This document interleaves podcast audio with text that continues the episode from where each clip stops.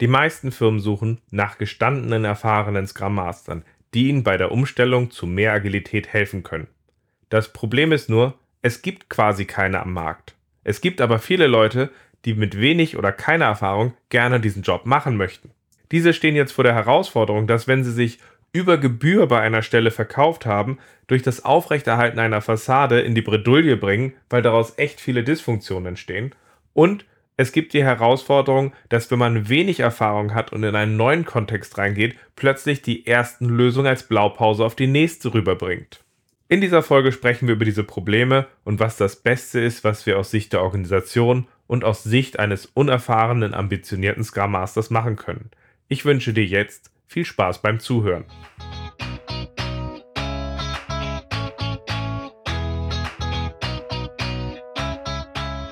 Scrum ist einfach zu verstehen. Die Krux liegt in der Anwendung für deine Zwecke in deinem Kontext. Der Podcast Scrum Meistern gibt dir dazu Tipps und Anregungen. Moin moin. Heute schauen wir darauf, dass die meisten Firmen nach erfahrenen Scrum Mastern suchen und stellen uns die Frage, ob das klug ist. Schön, dass du dabei bist. Mein Name ist Ralf Kruse. Ich helfe Organisationen durch Training und Coaching agile Herangehensweisen effektiv zu nutzen und das ohne Dogma und Methoden als Selbstzweck. Der Impuls für die heutige Folge war ein LinkedIn-Post von Nicole Sturm. Die hat einen ganz wunderbaren Appell gepostet, in dem sie sagte, dass man endlich doch mal juniorigen Scrum Mastern eine Chance geben sollte, auch selbst Erfahrung sammeln zu können. Daraus ist mir nochmal ganz klar bewusst geworden, dass es ganz viele Stellenausschreibungen gibt, wo Leute nach erfahrenen Scrum Mastern, erfahrenen Agile Coaches suchen, aber kaum welche für den Einstieg. Gleichzeitig hat sich aber durch die Verbreitung von Agilität auch ein massiver Ausbildungsmarkt entwickelt, wo Leute sich zum Scrum Master, zum Agile Coach, zum agilen Teamentwickler ausbilden lassen und darauf hoffen, dass sie jetzt mit ihrer neuen Ausbildung, mit ihrer neuen Qualifikation mehr Erfahrung sammeln können oder vielleicht sogar auch erste Erfahrung sammeln können. Auf ihren Post auf LinkedIn habe ich geantwortet mit, vielleicht sollten wir uns auch mal damit auseinandersetzen, warum Firmen nach erfahrenen Scrum Mastern suchen und was sie sich davon erhoffen. Weil wenn wir das besser verstehen, können wir uns auch mehr damit auseinandersetzen, wie diese breite Masse an unerfahrenen Scrum Mastern, Agile Coaches, Teamentwicklern und was auch immer einen Weg finden können, dass sie diese Praxis sammeln können. Nach meinem Verständnis suchen die Firmen vor allem nach erfahrenen Scrum Mastern, weil sie gestandene Persönlichkeiten suchen, die ihnen dabei helfen können, ihre Firma, ihre Einheiten agiler auszurichten. Die meisten Firmen befinden sich dabei eher am Anfang ihrer agilen Reise und sie sind sich einfach erstmal nur grundsätzlich bewusst, dass sie agiler werden wollen und dass sie sich zu ihren Ambitionen und Herausforderungen besser aufstellen wollen. In manchen Firmen ist der Schritt, warum man agiler werden will, getrieben, weil man ein immer komplexer werdendes Produkt weiterentwickeln möchte und sich in den bisherigen Mustern nicht mehr dazu in der Lage sieht. In manchen anderen Firmen ist es so, dass der Marktdruck, der Druck der Kunden oder anderer Situationen dazu führt, dass man sagt, hier muss sich endlich was ändern. Und in manchen Firmen, gerade größeren Firmen, wurde allgemein breit das Ziel ausgegeben, dass wir agiler werden müssen. Und aus dem sieht man jetzt auch in bestimmten Bereichen die Notwendigkeit, dass man daran arbeiten muss, jetzt hier auch agil zu werden. Dass dies natürlich einhergeht mit einem unterschiedlichen Verständnis wie tief dieser Wandel dabei ist, ist natürlich klar. Aber hier erwartet man ja auch gerade von diesem erfahrenen Scrum Master, dass er da aus seinen Erfahrungen helfen kann, das Ganze zu steuern, das Ganze zu gestalten, so dass man gewisse Klippen und Missverständnisse umschiffen kann. Was uns zu einer zweiten wirklich spannenden Frage bringt, nämlich wie viele Scrum Master gibt es eigentlich, die in der Lage sind, dieser Erwartung wirklich gerecht zu werden? Es ist noch gar nicht so lange her, da kannten sich die meisten Agilisten in Deutschland noch. Und Agilität ist auch nicht seit gestern ein Hype. Gefühlt sind immer mehr Firmen in die agile Arbeitsweise mit eingestiegen und es gab immer mehr Leute, die dabei auch Erfahrung damit hatten und das Ganze wurde sukzessive größer. Allerdings ist mein Eindruck, dass die letzten, keine Ahnung, drei, vier Jahre wir wirklich nochmal einen ganz anderen Schub hatten, wie Agilität sich in der Breite in den Firmen weiter ausgebreitet hat und aus dem ist ja entsprechend auch ein riesiger Bedarf entstanden von Leuten, die als Scrum Master, die als agiler Coach arbeiten.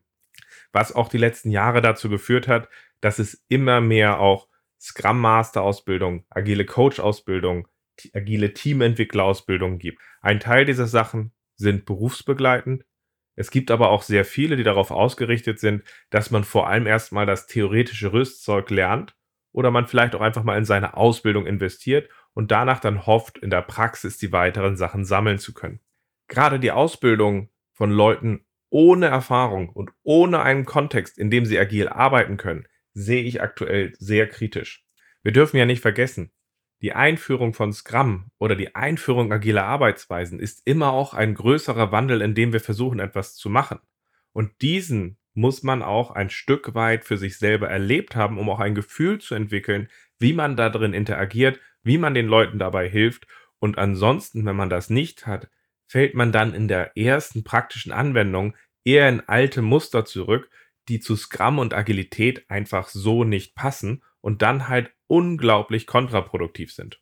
Und dabei haben wir unglaublich viele Facetten, wie Sachen dort momentan schieflaufen. Und da habe ich momentan auch einen sehr kritischen Blick auf modulbasierte Online-Programme. Weil wenn man acht Lernmodule hat, mit denen man etwas vermittelt und wo die Leute dann quasi motiviert werden, wende das mal an. Das ist gut für dich dann sind wir immer noch im Change. Das heißt, nach meinem Verständnis sollten da die Sachen führend sein, die die Umgebung gerade braucht, um zu wachsen und damit da etwas passiert und nicht irgendwelche Inspirationen aus irgendwelchen Lernmodulen. Ich meine, stell dir das mal vor. Da ist dann das Modul äh, Retrospektiven verbessern durch Ausdruckstanz oder sowas. Und wir haben eine Umgebung, die eigentlich gerade gar keinen Bock hat auf etwas Neues und vielleicht auch etwas nüchterner ist und da kommt dann jemand hochmotiviert aus seinem Online-Programm und sagt, Ole, das kann doch nicht gut enden. Ich bin der Meinung, wir müssen ein Gefühl entwickeln, wie wir in einer solchen Umgebung effektiv arbeiten, uns auf die Probleme konzentrieren, die da sind und nicht durch irgendwelche Spielereien rechts und links ablenken. Das finde ich zumindest in Umgebungen, in denen gerade ein tieferer Wandel stattfindet, um es freundlich zu sagen, eher kritisch. Okay, aber der Punkt geht vielleicht etwas weiter und ist eigentlich eine ganz eigene Folge. Mir ging es jetzt vor allem erstmal darum, dass es einen unglaublichen Aufbau von theoretisch ausgebildeten Scrum Mastern und Agile Coaches gibt, die aber noch keine Erfahrung haben und dass es verdammt wenige gibt an der Stelle, die wirklich diese Erfahrung haben an der Stelle, eine Umgebung als gestandene Persönlichkeit in diesem Wandel Orientierung zu geben, um ihre Umgebung effektiv aufzubauen.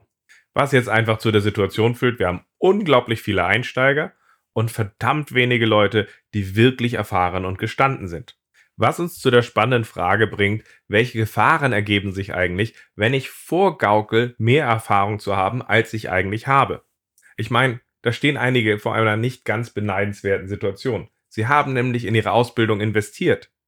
Und diese Ausbildung hat ihnen das Versprechen gegeben, hat ihnen den Eindruck vermittelt, dass sie in dieser modulweisen, schrittweisen Ausbildung, diesem Umfang, den sie dort gemacht haben, für die praktische Begleitung in weiteren Umgebungen gut ausgebildet sind.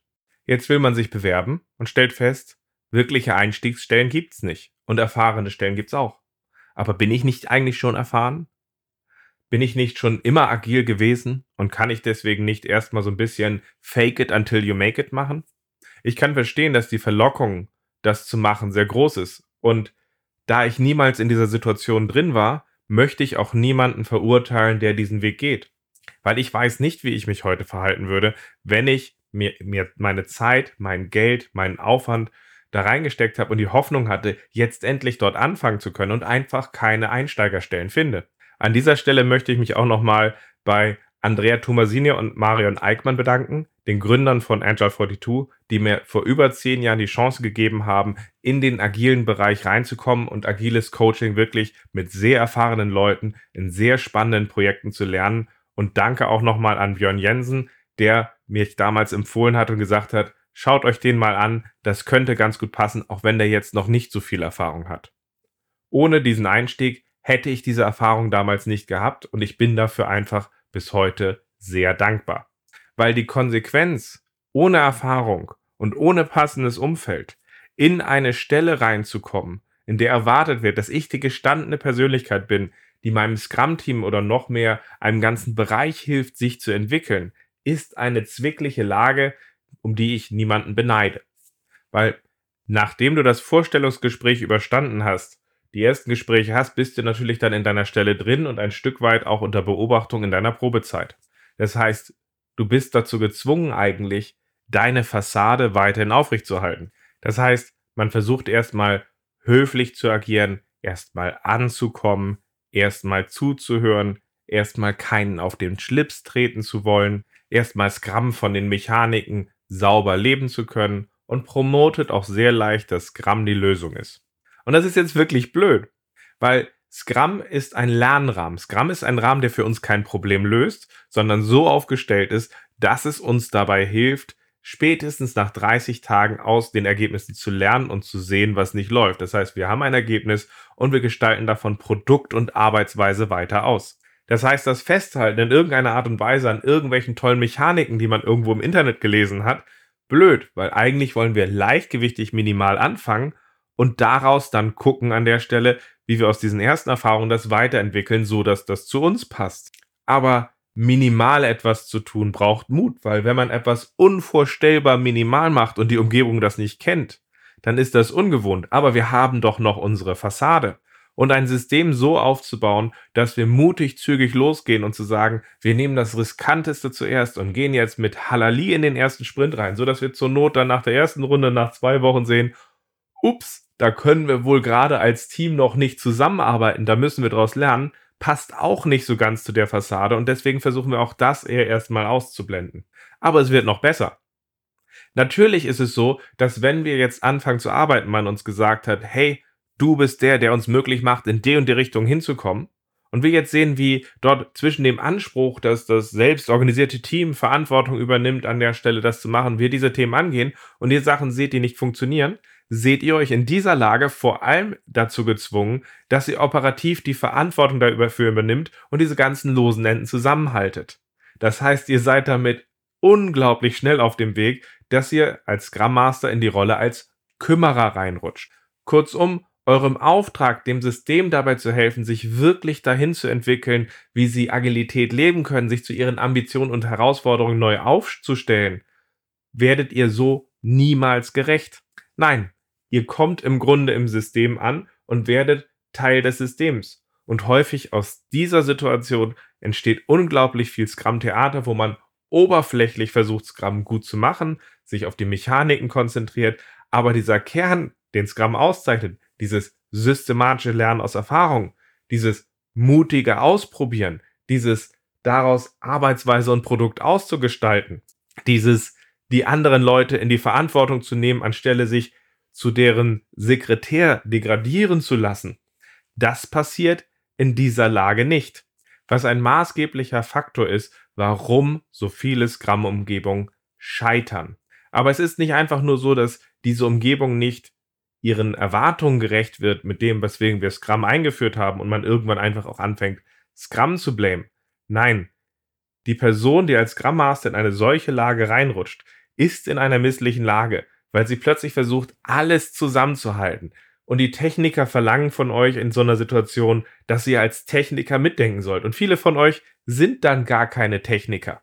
Und selbst wenn ihr Techniker seid, wäre das Anspruch, anspruchsvoll, überall mitdiskutieren zu können, überall mit drauf zu gucken. Aber eigentlich war euer Job ja, einen Schritt zurückzugehen und ihnen zu helfen, sie in die Verantwortung zu nehmen. Also wie gesagt, eine misslich schwierige Lage, dessen Ausmaß einem vor allem gut klar werden kann, wenn man mal zu einem agilen Community-Event geht. Weil dort gibt es erstaunlich viele Beiträge, die sich darum drehen, dass die Führung doch irgendwie rückständig ist, die Firma noch nicht verstanden hat, was Agilität ist und dass das Team einfach renitent ist, auf eure genialen Ideen einzugehen. Aber das, was am meisten dabei fehlt, ist Selbstkritik. Nämlich der Punkt, dass man sich durch diese Fassade, mit der man am Anfang häufig in ein Team gestartet ist, etwas verbaut hat. Ich meine, meine siebenjährigen Töchter, die stellen momentan Fragen und treiben mich diese Fragen an, wirklich an, an die Grenzen. Und die können aus einer naiv neugierigen Art und Weise Themen aufdecken, Themen ansprechen, Themen hinterfragen. Und diese Möglichkeit habt ihr eben als Scrum Master nicht, wenn ihr einen Erfahrungsschatz vorgegaukelt habt, den ihr so gar nicht hattet. Aber bevor ich darauf eingehen möchte, was ihr in dieser Situation als Scrum Master machen könnt, der in diese Lage reingerutscht ist oder als Firma machen könnt, möchte ich erstmal nochmal das Problembild komplettieren. Spannend ist nämlich auch der Blick auf, Leute, die in ihren ersten Scrum-Umgebungen Erfahrung gesammelt haben. So die ersten ein, zwei Jahre Erfahrung haben. Weil das ist auch wieder eine schwierige Situation und auf jeden Fall eine auch recht gefährliche, weil man hat in einer ersten Umgebung Erfahrung gesammelt, hat dabei gesehen, wie es läuft. Egal, weil man sie selber dahin aufgebaut hat, bis zu dem Punkt, dass es läuft, oder weil man in eine Umgebung reingekommen ist und gesehen hat, wie es läuft und darin unterstützt hat. Das sind dann erstmal eure ersten Erfahrungen, die auch prägend sind, wenn ihr in einer neuen Umgebung startet. Häufig führt es dazu, dass man versucht, Shortcuts zu wählen, Abkürzungen zu wählen und zu sagen, ich implementiere einfach mal direkt die Lösungen, die wir dort gehabt hatten, die waren doch schön, die führe ich dort mal ein. Das hat aber zwei Probleme. Zum einen, eure neue Umgebung ist nun mal anders als eure alte Umgebung und das heißt, eure customized Lösung aus der Umgebung davor passt sehr wahrscheinlich nicht eins zu eins auf die Situation, in der ihr jetzt drin seid. Deswegen ist Scrum ja ein minimales Rahmenwerk, damit wir es passend zum Kontext wieder und wieder ausgestalten und dann weiterentwickeln. Und wenn ihr dort einfach nur die alte Lösung aus einer anderen Umgebung reinbringt, führt der Scrum wieder ad absurdum. Und manchmal werden dabei Umgebungen so weit verschlimmbessert, dass man besser gar nicht Scrum eingeführt hätte. Das zweite Problem, was hier entsteht, ist, dass ihr durch eure Abkürzung eben halt auch eine Lösung reinbringt, die nicht von den beteiligten Personen in eurer neuen Umgebung mitgestaltet wurde. Aber das wirklich größere Problem habe ich damit, dass ihr mit eurer gut gemeinten Abkürzung nicht nur eure Lösung vorgibt, sondern es eben vor allem auch weniger die Lösung aller anderen ist. Scrum lebt davon, dass man das System gemeinsam ownt und gemeinsam gestaltet. Und wenn ihr euch aus eurem ersten Wissen aufspielt, hey, vertraut mir, das ist die Lösung, das machen wir erstmal so, steuert ihr genau gegen diesen Punkt und sorgt dafür, dass man sagt, ich mache den Prozess, ich habe die Erfahrung ich mache das schon.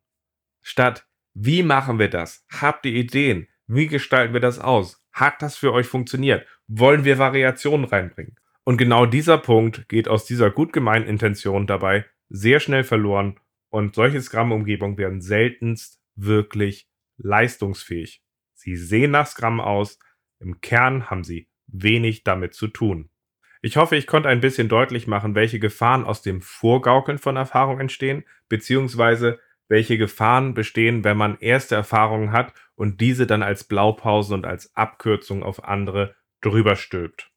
Ich hoffe, du nimmst mir diese klare Skizzierung, wo ich dort die Probleme sehe, nicht übel. Mir ist wichtig vor allem, dass wir solche Probleme aufzeigen und dass wir eine Idee entwickeln, wie wir mit diesen dann besser umgehen. Weil nach meinem Verständnis haben wir hier ein flächendeckendes Problem was sich immer weiter fortsetzt, weil vorgaukelnde Scrum Master, vorgaukelnde agile Coaches bilden weitere vorgaukelnde Leute aus. Und letztlich entsteht dadurch ein Punkt dabei, dass der Kernspirit, den Agilität, den Scrum auszeichnet, mehr und mehr verloren geht und die Kritiker, die sagen, Scrum ist der größte Quatsch, einfach nur recht bekommen. Aber du hast natürlich recht, bis zum jetzigen Zeitpunkt habe ich vor allem die Probleme versucht klar zu umreißen und bisher keine einzige Lösung präsentiert. Darauf liegt jetzt der Fokus der restlichen Folge. Zum einen werden wir darüber reden, was wir als Organisation tun können, aber natürlich auch, was wir als Scrum Master in einer solchen Lage tun können. Wenn wir jetzt als Organisation auf das Thema gucken, ist es erstmal wichtig, dass wir benennen, was wir durch Scrum und Agilität erreichen wollen, sodass wir mit dem potenziellen Kandidaten von Anfang an auch ins Gespräch gehen können, zu sagen, wir stehen hier, das ist die Erfahrung, die wir haben. Und durch Scrum und Agilität erhoffen wir uns Folgendes. Wie kannst du uns dabei helfen?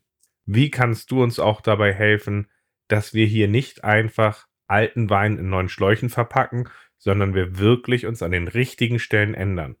Damit hier Personaler und Führungskräfte gesprächsfähig sind, ist es aber auch wichtig, dass sie ein gewisses Verständnis dafür aufbauen, was Scrum und Agilität bedeutet.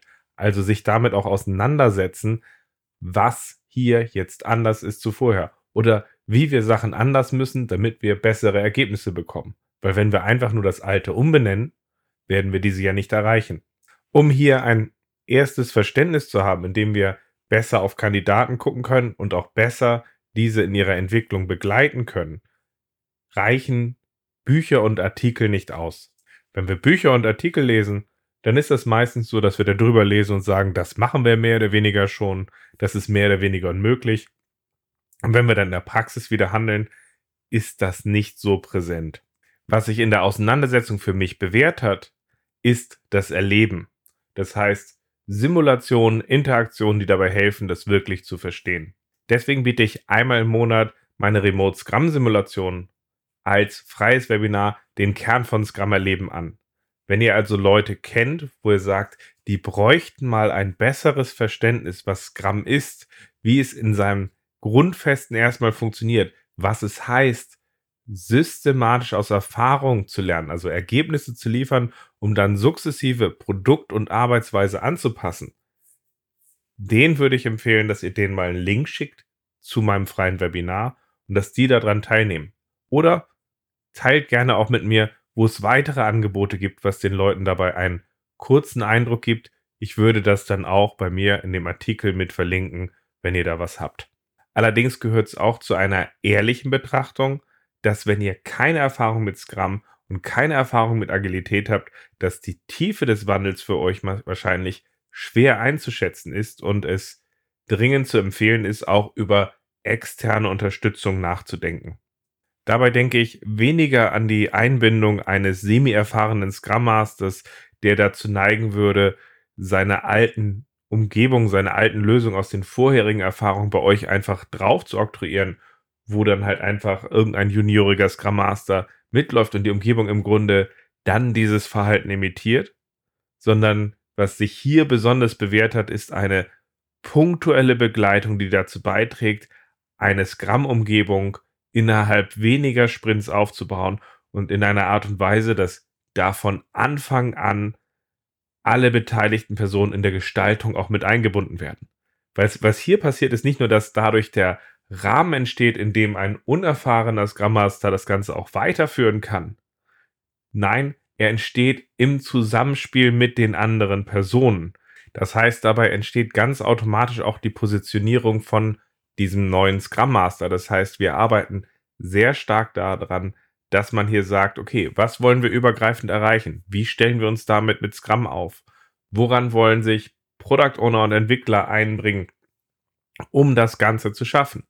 Wo wünschen sie sich besonders Unterstützung von ihrem Scrum Master? Und dadurch entsteht halt wirklich auch so der Punkt dabei, dass diese auch neue Person dabei positioniert ist, okay, da wollt ihr Unterstützung von mir, da will ich helfen. Wo man dann sukzessive weitergehen kann und halt stückweit auch so ein Spirit aufbauen kann, ähnlich wie man ihn jetzt gerade bei meinen siebenjährigen Mädels hat, die aus ihrer Neugier und Naivität momentan ganz wunderbare Fragen stellen, die in dieser Art und Weise, wenn sie ein Scrum Master sich trauen kann, seiner Umgebung zu stellen, warum machen wir das so? Haben wir einen, dort einen Konflikt? Wie können wir den lösen? Die dort brillant sind und die halt zu dieser Souveränität führen, die, wenn sich jemand das ein bisschen reingemogelt hat und ein bisschen seine Erfahrung überstretcht hat und damit dann halt auch seine Fassade aufrechterhalten, so gar nicht leisten kann und wir so einen eleganten Weg finden, dass ein unerfahrener Scrum Master in dieser Position wirkungsvoll agieren kann und frühzeitig dann auch dieses Selbstverständnis eines guten Scrum Masters aufbauen kann. Das ist übrigens auch der Grund, warum wir bei uns in der Firma tatsächlich bewusst in der Begleitung von Scrum-Teams Reflexionspakete anbieten, wo wir sagen, okay, ihr habt Scrum gemacht, wie können wir dort in die Reflexion reingehen? Oder halt eben halt auch Starthilfepakete, wo wir sagen, man macht ein Training, man macht einen Aufbau eines Backlogs, geht dann aber in die fokussierte Arbeitsweise, in der man in punktueller Begleitung diese Scrum-Umgebung aufbaut, damit diese Ownership dort entsteht, damit ein neuer Scrum Master dort aufgebaut wird und nicht, damit wir kommen, um zu bleiben und plötzlich Teil des Systems werden, was dann halt einfach ein Problem ist, was einfach nicht wirklich zielführend ist für das, was ihr dort erreichen wollt. Zu guter Letzt halte ich es für sinnvoll, dass Firmen in einer solchen Situation auch darüber nachdenken, dass sie für ihre neuen Scrum Master eine Begleitung schaffen. Eine Begleitung aus dem Hintergrund schaffen, die dem Scrum Master die Möglichkeit gibt, im Sparring, im Austausch mit anderen Praktikern, mit einem erfahrenen Mentor daran zu arbeiten, wie man die richtigen Ansatzpunkte findet, wie man es schafft, aus der effektiven Haltung mit den Leuten zusammen den Bedarf klar zu machen, wo wir etwas ändern wollen und dann gemeinsam dies zu gestalten. Das sehe ich insbesondere wichtig für so semi-erfahrene Scrum Master, die erste Umgebung gesehen haben und diesen blinden Fleck haben, den ich dort angesprochen habe, wo sie versuchen, diese Abkürzung zu wählen, die dann ganz viel Schaden anrichten, weil sie dort halt im Grunde ihre neue Umgebung reflektieren können, ihr Vorgehen im Sparring reflektieren können an der Stelle und dabei dann halt daran arbeiten können, wirklich in diese Breite zu kommen. Und falls sie vorher eher als Kümmerer agiert haben, halt einen Weg finden, sich halt auch zum Katalysten zu entwickeln, der mit den Leuten diese Umgebung gestaltet. In der Richtung war es halt einfach im letzten halben Jahr unglaublich schön, wie Leute unser Online-Programm für Scrum Master in ihrer Entwicklung in dieser Art genutzt haben. Und da war es halt einfach so, dass in den ersten zwei Monaten die Leute so ein bisschen sich reingefunden haben an der Stelle, dabei halt eher so auch analysierend unterwegs waren versucht hatten, wie finde ich denn jetzt die richtige Lösung für das richtige Scrum und sich hinentwickelt haben zu dem, dass sie eher es geschafft haben, wie verdichte ich denn jetzt, dass wir Probleme dort haben? Wie schaffe ich es denn, dass die anderen sich da beteiligen? Und wie schaffen wir es dann, dort Schritt für Schritt vorzugehen und dadurch dann souveräner und schneller geworden sind an der Stelle? Und aus dieser Erfahrung heraus halte ich so ein Sparring, so eine Supervision für Scrum Master für unglaublich hilfreich und wertvoll. Und hoffe, dass möglichst viele Firmen darüber nachdenken, wie sie auch dort etwas aufbauen. Das kann ja etwas Internes sein in der Firma vom, vom Austausch her, wobei es da auch immer Grenzen gibt, wenn halt nicht ein ausreichender Erfahrungsschatz da ist, der bei den meisten über drei Jahre hinausgeht, oder halt eben etwas mit externer Unterstützung, was einem dann hilft. Wie ich eben aber auch schon gesagt habe, würde ich wirklich auch davon absehen, dass wenn man Leute in diese Rolle als Scrum Master aufbauen will, diese Umgebung hinbringen will, dass man nicht unbedingt Leute, Leute mit reinnimmt als externe Unterstützung, die unter drei Jahren Erfahrung haben, weil diese, wie ich halt schon gesagt habe, eher auf ihre bewährten Mechaniken zurückgreifen und dann eher der Elefant im Porzellanladen sind.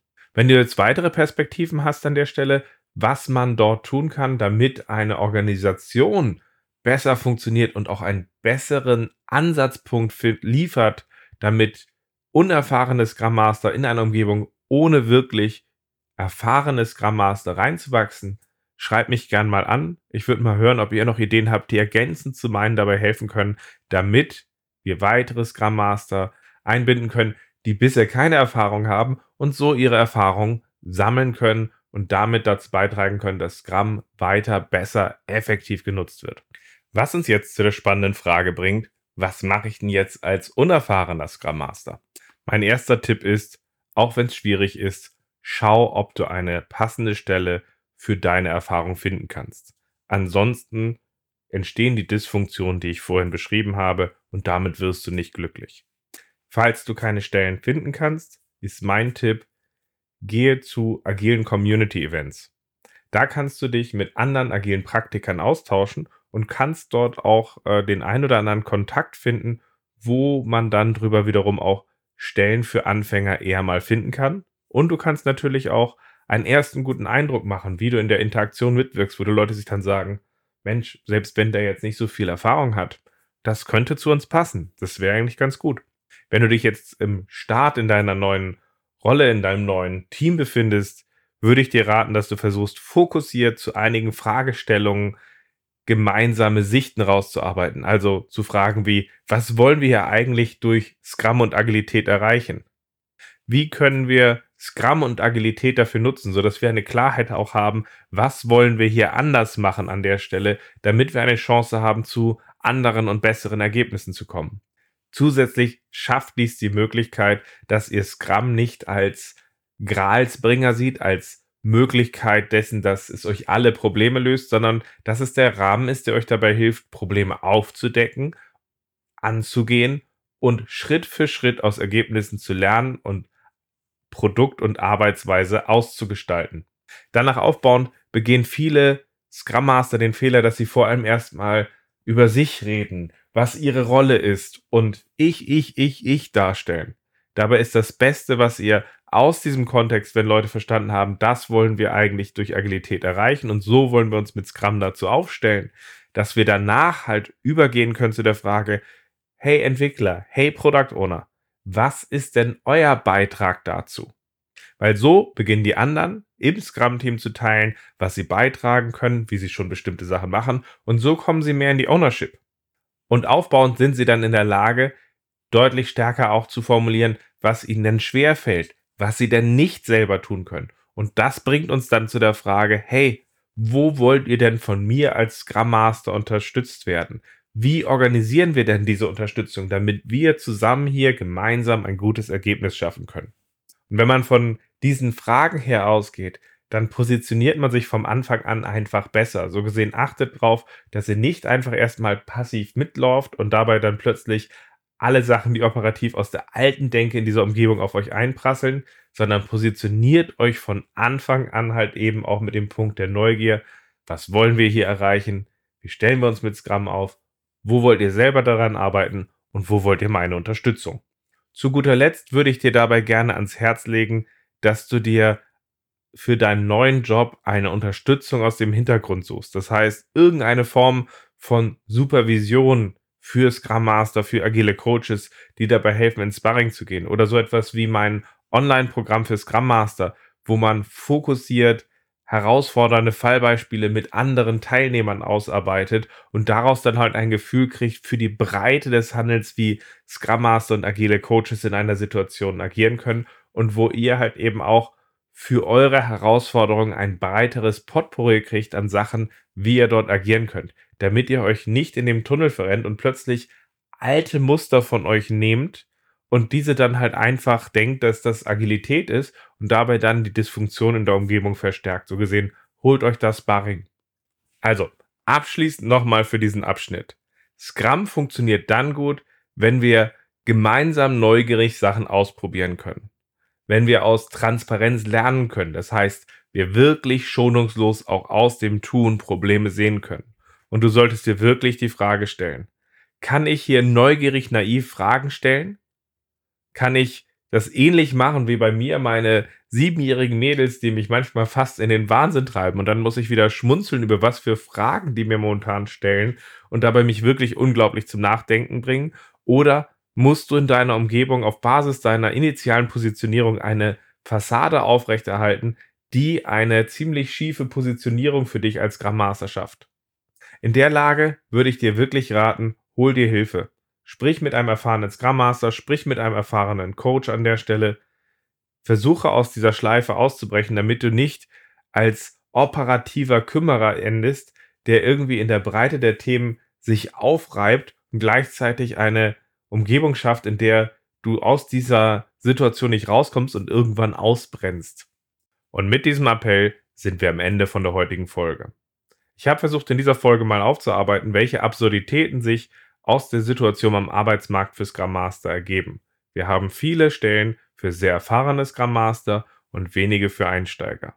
Das führt zu der Konsequenz, dass viele der Versuchung erliegen, Stellen anzunehmen, die über ihrem aktuellen Erfahrungshorizont liegen und dabei dann eine Fassade aufrechterhalten müssen, die ihnen nicht gut tut in der Positionierung als Scrum Master. Genauso war es mir wichtig, auf die Problematik hinzuweisen, die sich ergibt, wenn man als Scrum Master erste Erfahrungen gesammelt hat und dabei dann doch Gefahr läuft, eher seine ersten Erfahrungen als Blaupause zu nehmen, um die in die nächste Umgebung reinzukopieren und dabei letztlich ganz viele Kollateralschäden anrichten kann.